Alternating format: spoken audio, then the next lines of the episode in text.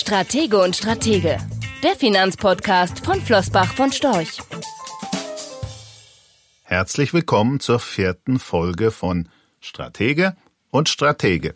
Mir gegenüber sitzt, wie sollte es auch anders sein, Thomas Lehr.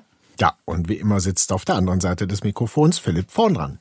Thomas, mit dieser Folge des Podcasts starten wir ins neue Jahr.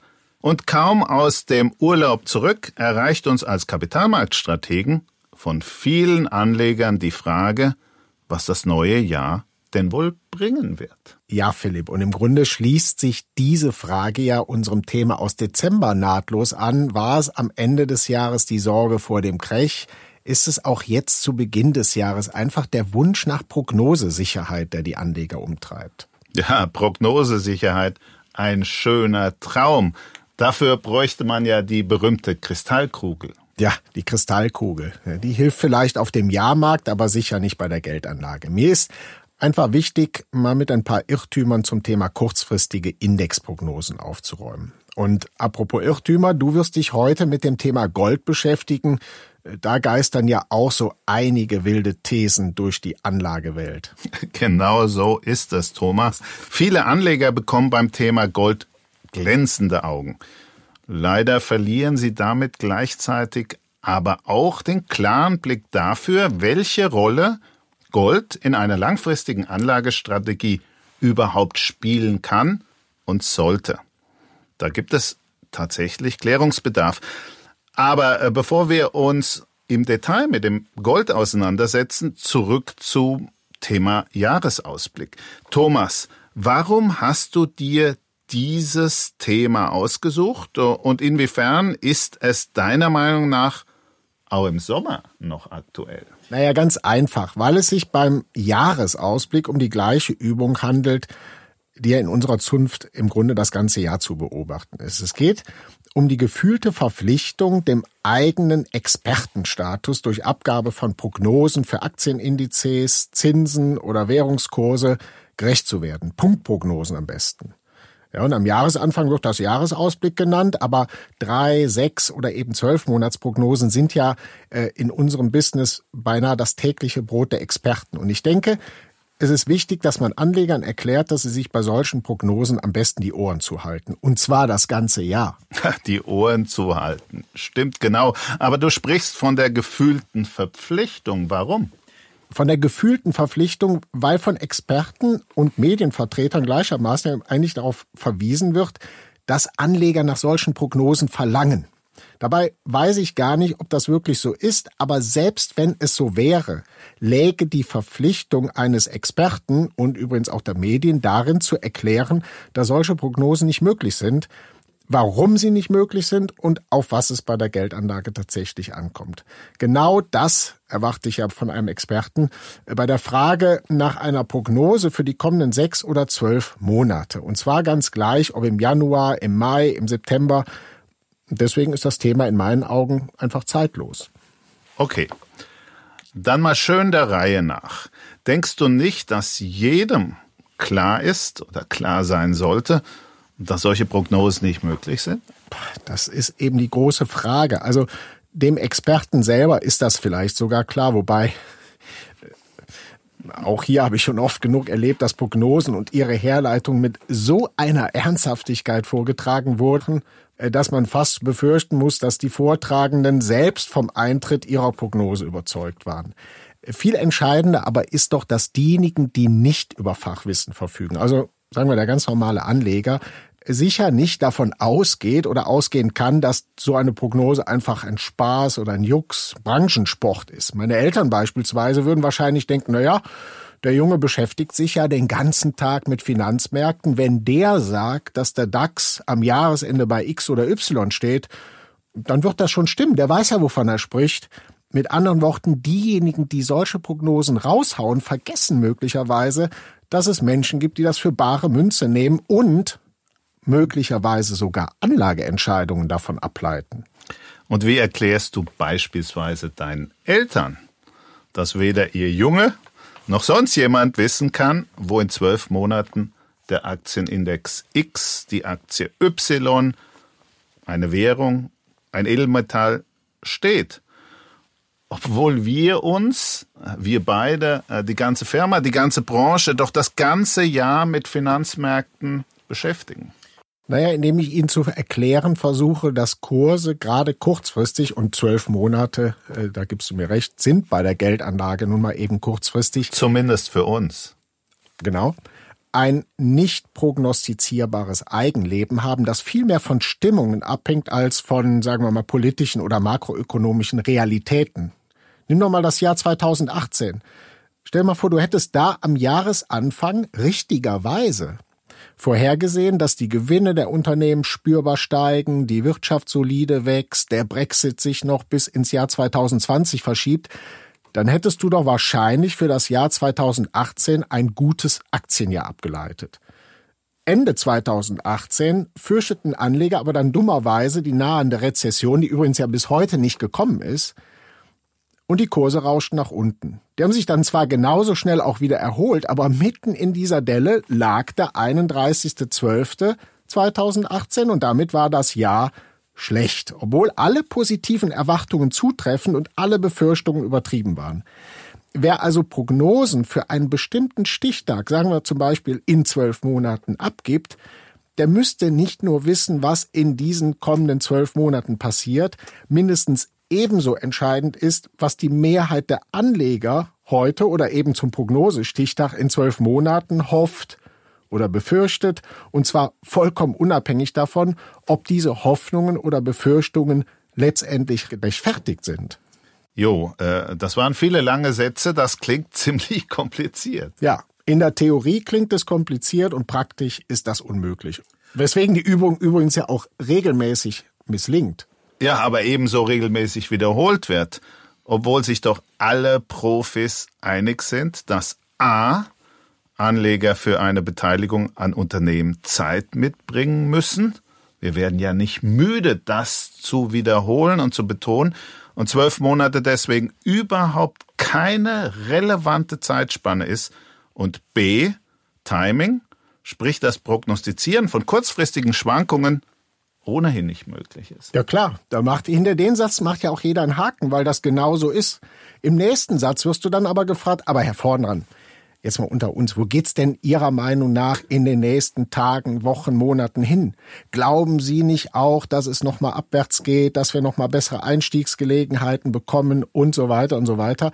Überleg einfach mal, bei wie vielen Vorträgen man von dir am liebsten einen Ausblick für die nächsten Monate hätte, obwohl jedem klar ist, dass so etwas niemand liefern kann. Ja, die Hoffnung stirbt zuletzt, aber klar, die Frage, wie sich die Kurse, sprich die Preise der Unternehmen an der Börse gehandelt, über die nächsten Wochen und Monate entwickelt, scheint oft die viel entscheidendere Frage zu sein als die relevante Frage, wie sich die Unternehmen langfristig entwickeln an denen die Anleger ja schließlich beteiligt sind. Genau das ist der entscheidende Punkt. Es ist ja nicht so, dass es grundsätzlich keinen Sinn macht, sich Gedanken über das zu machen, was kommt. Aber es gibt eben zwei Ebenen.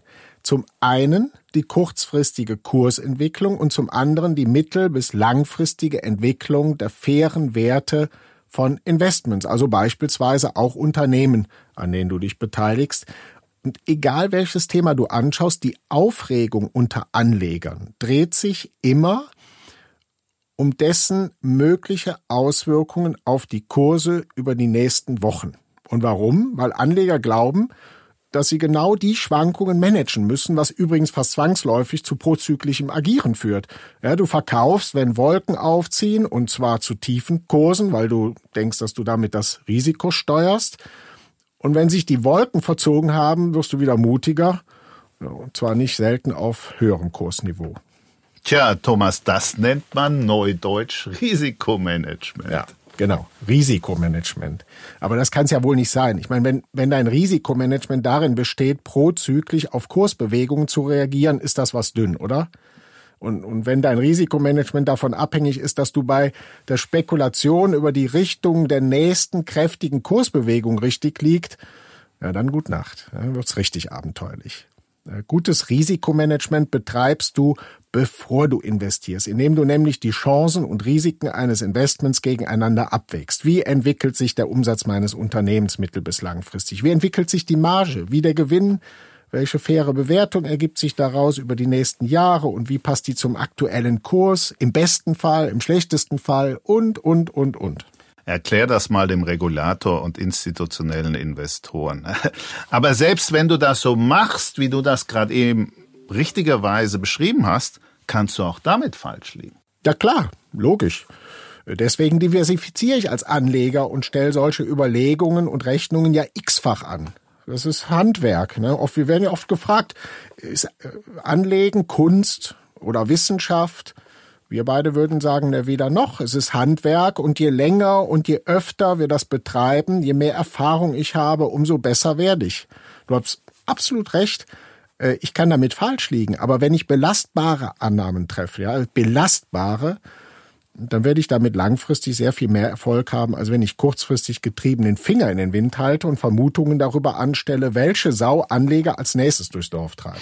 Ja, ja, ja. Und du wirst ja, oder wir werden ja diese belastbaren Annahmen auch regelmäßig überprüfen. Ja, logisch. Sie müssen ja belastbar bleiben. Das ist ja im Grunde genommen genau unsere Aufgabe, also die die Aufgabe eines Anlageprofis, ein Ereignis wie den Brexit, einen politischen Konflikt oder was auch immer, darf mich nicht zu der Frage führen, was die Kurse als nächstes draus machen. Wie gesagt, nochmal, völlig unprognostizierbar. Die Frage muss sein, wie wirkt sich die neue Situation auf die fundamentale Lage meines Unternehmens aus? Verkauft das Unternehmen jetzt über die nächsten Jahre und nicht Wochen wegen des Brexits oder wegen des Konflikts im Nahen Osten potenziell mehr oder weniger von seinen Produkten? War ich zu optimistisch bei der Einschätzung der Margenentwicklung? Was ändert sich fundamental, dass meine anfangs gemachte Rechnung über den Haufen wirft und wo muss ich mich korrigieren? Ja. Oder wie verändern sich durch Ereignis X oder Y die Rahmendaten. Wie verändert sich das Umfeld, in dem ich mich als Anleger bewege? Ich glaube, das ist das Relevante. Denk beispielsweise mal an die von uns so oft zitierten Zinsen. Ja, absolut. Der Treiber für die faire Bewertung von allem. Tiefe Zinsen bedeuten hohe Bewertungen von allem. Von Anleihen sowieso, aber natürlich auch von Immobilien, von Kunst, von Oldtimern, Schmuck, natürlich Aktien, aber darüber sprechen wir dann beim nächsten Mal. Oh, äh, Kunst, Oldtimer, Schmuck. Da bin ich gespannt. Okay, dann schließen wir das hier erst einmal ab. Zusammenfassend, Thomas. Was machen wir aus dem Thema Prognosen? Ganz einfach. Stichtagbezogene Punktprognosen von was auch immer sind nicht möglich und deswegen Unfug. Schon gar nicht auf Sicht von wenigen Monaten oder meinetwegen einem Jahr. Der Jahresausblick 2019 interessiert heute niemanden mehr und er war in den meisten Fällen ohnehin verkehrt, genauso wie für das Jahr 2018 oder die Jahre davor und die kommenden Jahre. Mit der Übung ist also niemandem gedient und ich spare als Anleger viel Zeit, wenn ich solche, Klammer auf, kurzfristigen, Klammer zu, Ausblicke einfach ignoriere. Und die Kursschwankungen? Naja, die kommen und gehen, die muss ich hinnehmen, fertig. Ähm, Habe ich aber eine klare Idee vom langfristig fairen Wert und denke, dass das Ereignis X oder Y diesen Wert nicht verändert, würde ich sagen, sind schwankende Kurse ja fast das Beste, was mir als Anleger passieren kann. Ja, wer eine klare Idee vom Wert eines Investments hat, der ist im Vorteil, wenn dessen Kurse schwanken und kann solche Schwankungen eben nutzen. Wer die klare Idee übrigens nicht hat, der macht das bei der Geldanlage wie bei allem anderen im Leben, bei dem ich mich nicht auskenne. Delegieren, outsourcen, wie ich das auch immer nennen will. Ich gebe das an jemanden, der das leisten kann. Und zwar ordentlich, kaufmännisch, ohne zu spekulieren. Auch oder es recht nicht über die Kursentwicklung der kommenden Monate. Thomas, deine Worte in Gottes Ohren. Manchmal habe ich das Gefühl, die Deutschen sind der Meinung, sie können das alle selber, obwohl sie sich selbstverständlich nie unter den eigenen Motor drunter legen würden. Das macht die Garage, das macht die Werkstatt. Aber das Portfolio, das kann man selber handeln. Mein lieber Thomas, etwas Ähnliches erlebe ich auch oft während meiner vielen Zugfahrten. Dort erkennt mich jemand und startet mit, äh, Sie sind doch Herr Vorn dran von Flossbach von Storch. Darf ich Sie mal etwas fragen? Klar, sage ich, und dann kommt in den allermeisten Fällen folgende Frage. Herr Vorn dran, alle reden vom Crash und den Problemen in Europa. Angeblich ist nur Bares auch wirklich Wahres. Aber wer weiß denn, was aus dem Euro wird äh, und was mit dem Bankensystem passiert? Soll ich nicht all mein Vermögen in Gold investieren? Ja, und was sagst du dann? Na, zuallererst versuche ich die Einschätzung bezüglich der Lage an den Kapitalmärkten und den Volkswirtschaften etwas zu entdramatisieren. Verweise beispielsweise bezüglich möglicher Crashgefahren auf unser Podcast äh, vom Dezember und den diversen Homepage-Einträgen auf flossbachvonstorch.de. Zusätzlich betone ich immer wieder, äh, und das erstaunt viele dann, dass, wenn ich nur eine Anlageklasse auswählen dürfte, dies nicht Gold, sondern eindeutig gute Aktien wären. Oh, da sind die Fragesteller dann aber sicher überrascht, oder? Klar, denn wir, Flossbach von Storch, haben bei vielen draußen wohl primär den Ruf als Goldfans und Eurokritiker. Wohl deshalb, weil wir unter den großen deutschen Vermögensverwaltern einer der wenigen sind, die Klartext reden und physisches Gold in ihrer Anlagepolitik einsetzen.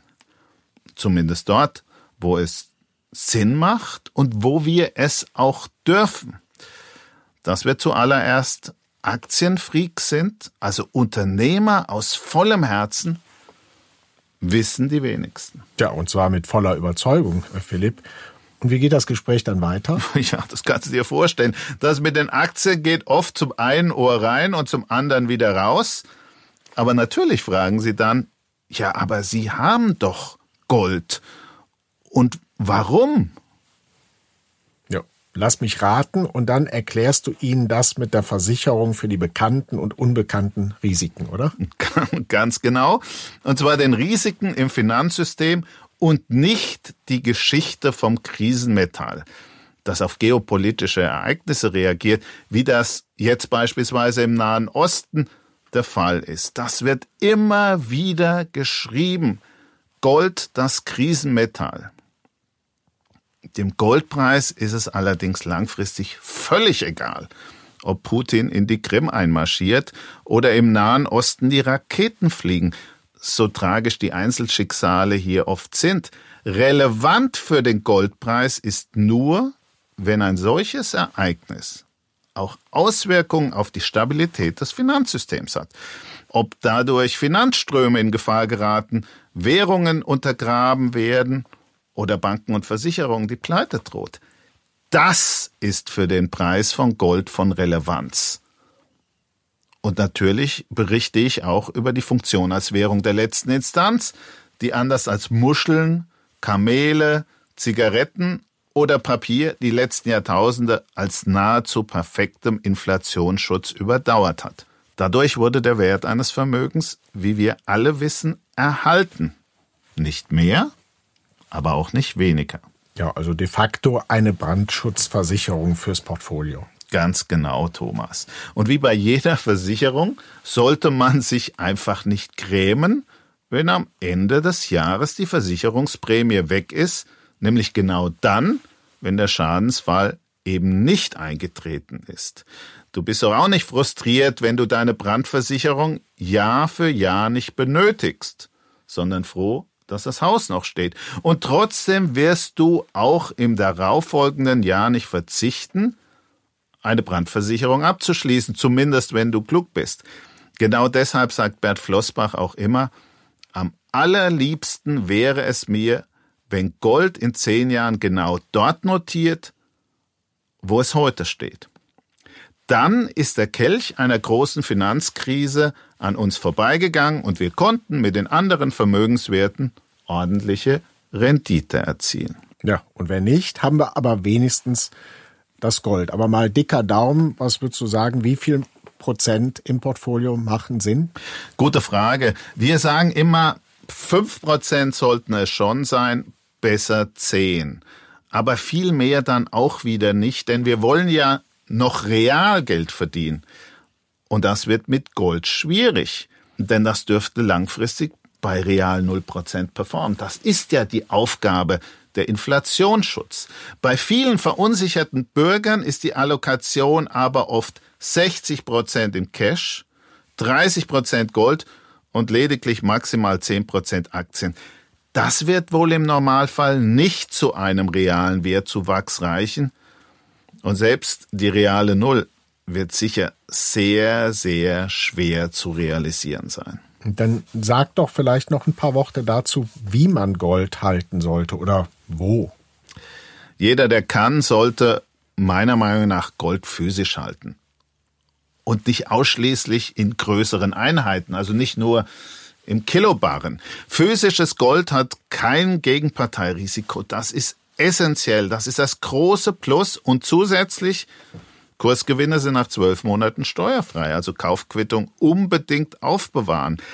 Aber auch die Lagerstelle ist entscheidend. In der Krise wird der Zugang zum Banktresor eventuell nicht ganz so einfach und viele halten ihr Gold dort. Und vielleicht wird der Besitz von Gold in einigen Staaten eingeschränkt. Äh, das hatten wir ja auch schon. Nicht nur in den USA, sondern auch zweimal schon in Deutschland. Eine Lagerung in Ländern mit langer Goldtradition oder dort, wo es gefördert wird, macht also Sinn. Okay, also physisch. Und was macht der, bei dem physisches Gold aus bestimmten Gründen nicht in Frage kommt? Ja, da sind dann physisch besicherte ETCs, also ETFs im Rohstoffbereich, aus oben genannten Ländern sicher eine sinnvolle Alternative. Aber die Verfügbarkeit im Krisenfall wird bei aller Effizienz dann immer ein Thema bleiben. Das muss man sich absolut bewusst sein. Ich sage immer, ein kleiner Handbestand zu Hause oder an einem Ort mit schnellem Zugriff, äh, der sollte schon sein. Und für die Aktienfans, was sagst du zum Thema Aktien von Goldminen?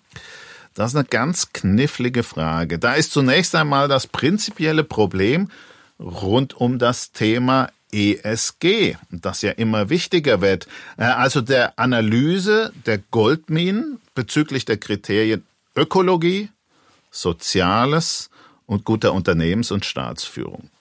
Minen jeglicher Art sind hier nicht besonders gut beleumundet, das wissen wir beide. Nicht ganz zu Unrecht, äh, denn sie greifen natürlich sehr oft ganz massiv in die Umwelt ein. Und das überdies oft in Regionen dieser Welt, in denen Regierungen am Ruder sind, die nicht immer über alle Zweifel erhaben sind, äh, um es mal vorsichtig zu formulieren. Außerdem hat sich das Management vieler Goldminen in den vergangenen Jahren nicht immer mit Ruhm bekleckert und durch überdurchschnittliche Leistungen geglänzt. Äh, ganz im Gegenteil. Das ändert sich zwar langsam, aber primär bei den Großen. Glücklicherweise muss man sagen. Wer damit umgehen kann, also der Aktienfreak, und auf einen steigenden Goldpreis setzen will, der kann natürlich auch Goldminen kaufen. Es bleiben aber immer Aktien. Mit all den Risiken und den Chancen, denen Aktien und Unternehmen nun mal unterliegen. Wie blöde wäre es für Sie als Investor, wenn der Goldpreis wirklich deutlich ansteigt und Ihr Unternehmen wird verstaatlicht oder hat das im Boden liegende Gold über Forward-Transaktionen schon längst verkauft oder das Management agiert einfach nicht professionell. Viel oder, oder, oder, genau das will man aber bei einer Versicherung ja gerade nicht. Muss alles nicht sein, kann aber. Solche Investments wie auch Derivate-Engagements fallen deshalb für uns immer in die Rubrik Spekulationsgold. Die fünf bis zehn Prozent physisches Gold hingegen sind das, was wir Sicherheitsgold nennen. Das wir unbeirrt vom Preisverlauf als Versicherung halten und nicht primär, um Performance zu machen. Manchmal macht es allerdings auch Sinn, in beiden Kategorien investiert zu sein. Performance und Sicherheitsgold. Dann genau, wenn wir der Meinung sind, dass Gold wirklich unterbewertet ist. Okay, also so viel zum Thema Gold. Aber dann gibt's natürlich auch noch die, äh, die argumentieren, Silber, Platin oder Palladium sei viel günstiger als Gold und deshalb als äh, Investment vorzuziehen. Was sagst du denen? Ja klar, die gibt es äh, und gar nicht so wenige. Bei Silber ist die Diskussion meist zu Ende, wenn ich die Frage stelle, wie viel Kilo man denn kaufen müsste, um 100.000 Euro anzulegen. Naja, beim aktuellen Kurs von circa 500 Euro pro Kilo Silber wären dies circa 200 Kilogramm. Die sprengt dann doch die Lagerkapazität der meisten. Bei Gold beispielsweise wäre das im Vergleich nur etwas mehr als zwei Kilo. Außerdem sind all die genannten Edelmetalle nicht unbedeutend von der Industrienachfrage abhängig und damit kein reines Investment. Was hilft es mir, wenn die Anlagenachfrage aufgrund von Sorgen um die Finanzsysteme anzieht und im Gegenzug die Industrienachfrage aufgrund eines Wirtschaftseinbruchs ausbleibt? Möglicherweise gleichen sich die Effekte aus und mir als Investor bleibt eine Null-Performance. Es ist einfach eine zusätzliche Ableitung mehr, auf die ich achten muss. Und last but not least sind zumindest Platin und Palladium im Krisenfall zu unbekannt und illiquide. Ich will mir gar nicht vorstellen, wie die Marktfrau in Frankfurt reagiert, wenn ich mit einer Unze Palladium Obst und Gemüse zahlen möchte. Wahrscheinlich irgendwie so. Na, Herr vorn dran, eine schöne Silbermünze haben Sie da. Was wollen Sie denn dafür heute haben? Blöd nur, dass es Palladium oder Platin ist. Viel mehr als den dann gültigen Silberwert dürfte ich mir realistischerweise aber nicht erwarten. Okay, jetzt weiß ich aber ja natürlich auch, dass du privat etwas Silber hältst. Wie passt das denn zu deinen Aussagen? Stimmt, du kennst mich einfach zu gut. Ähm, das Silber, das ich privat halte, ist für den Handbestand. Quasi als kleinste Goldeinheit. Eine Unze Silber liegt halt doch deutlich unter 10 Gramm Gold. Für solche Größen und für so etwas macht es schon Sinn, etwas Silber zu haben. Aber mehr als 10 Prozent der gesamten Edelmetallposition sollte Silber meiner Meinung nach nicht ausmachen. Wir haben jetzt in den letzten Minuten viel über Aktien und Gold gehört. Äh, und wir beiden sind sicher davon überzeugt, die gehören in einem Portfolio als Sachwerte zusammen wie Ying und Yang. Das eine zur Erzielung der notwendigen Rendite und das andere als Brandversicherung für das Portfolio. Aber die Frage, die uns alle aktuell stellen, ist die, ob der Einstieg heute noch Sinn macht. Die Frage, die kommt ja nach Phasen, in denen es länger und kräftiger nach oben gegangen ist, eigentlich immer. Ja. Überleg mal, wie oft hast du in den letzten 10, 20, 30, 40 Jahren die Schlagzeile lohnt jetzt ein Einstieg noch? Fragezeichen äh, gelesen. Ja, typischerweise auch immer dann, wenn hierzulande der DAX mal wieder eine runde Marke oder ein Allzeithoch erreicht hat und jeder, der von solchen Indexmarken abgeschreckt wurde und gedacht hat, naja gut, jetzt ist auch zu spät, der stellt dann irgendwann später rückblickend fest, tja, hätte sich doch gelohnt. Da und damals und dort. Und deswegen die ganz klare Antwort, ja logisch, auch jetzt lohnt der Einstieg noch, erst recht in Zeiten nicht mehr vorhandener Zinsen. Ich erinnere mich gut, eine alte Freundin hat mir vor zehn Jahren einmal erzählt, Philipp, Geldanlage ist doch so einfach. Aktien steigen langfristig immer auf neue All-Time-Highs. Wie recht sie doch hatte. Damit sind wir auch am Ende der vierten Ausgabe unseres Podcasts. Wenn Ihnen der Podcast gefallen hat, empfehlen Sie uns ruhig weiter und abonnieren Sie unseren Kanal. Weitere Informationen finden Sie auch in den Show Notes dieses Podcasts und auf unserer Internetseite flossbach von Storch.de. Wir hören uns im Februar wieder. Bis dahin, machen Sie was draus. Rechtlicher Hinweis. Diese Publikation dient unter anderem als Werbemitteilung. Sie richtet sich ausschließlich an Anleger mit Wohnsitz bzw. Sitz in Deutschland. Die enthaltenen Informationen und geäußerten Meinungen wurden mit großer Sorgfalt erstellt, die tatsächlichen Entwicklungen können aber erheblich hiervon abweichen. Die enthaltenen Informationen und Einschätzungen stellen keine Anlageberatung oder sonstige Empfehlung dar. Sie ersetzen insbesondere keine individuelle Anlageberatung. Angaben zu historischen Wertentwicklungen sind kein Indikator für zukünftige Wertentwicklungen. Relevante rechtliche sowie weitere Unterlagen zu Flossbach von Storch Fondsprodukten sind auf der Webseite www.flossbachvonstorch.de abrufbar. Die in dieser Veröffentlichung enthaltenen Inhalte dürfen nicht ohne die schriftliche Zustimmung der Flossbach von Storch AG vervielfältigt oder verwendet werden. Ein umfangreiches Glossar zu Themen und Begriffen finden Sie auf www.flossbachvonstorch.de slash Glossar.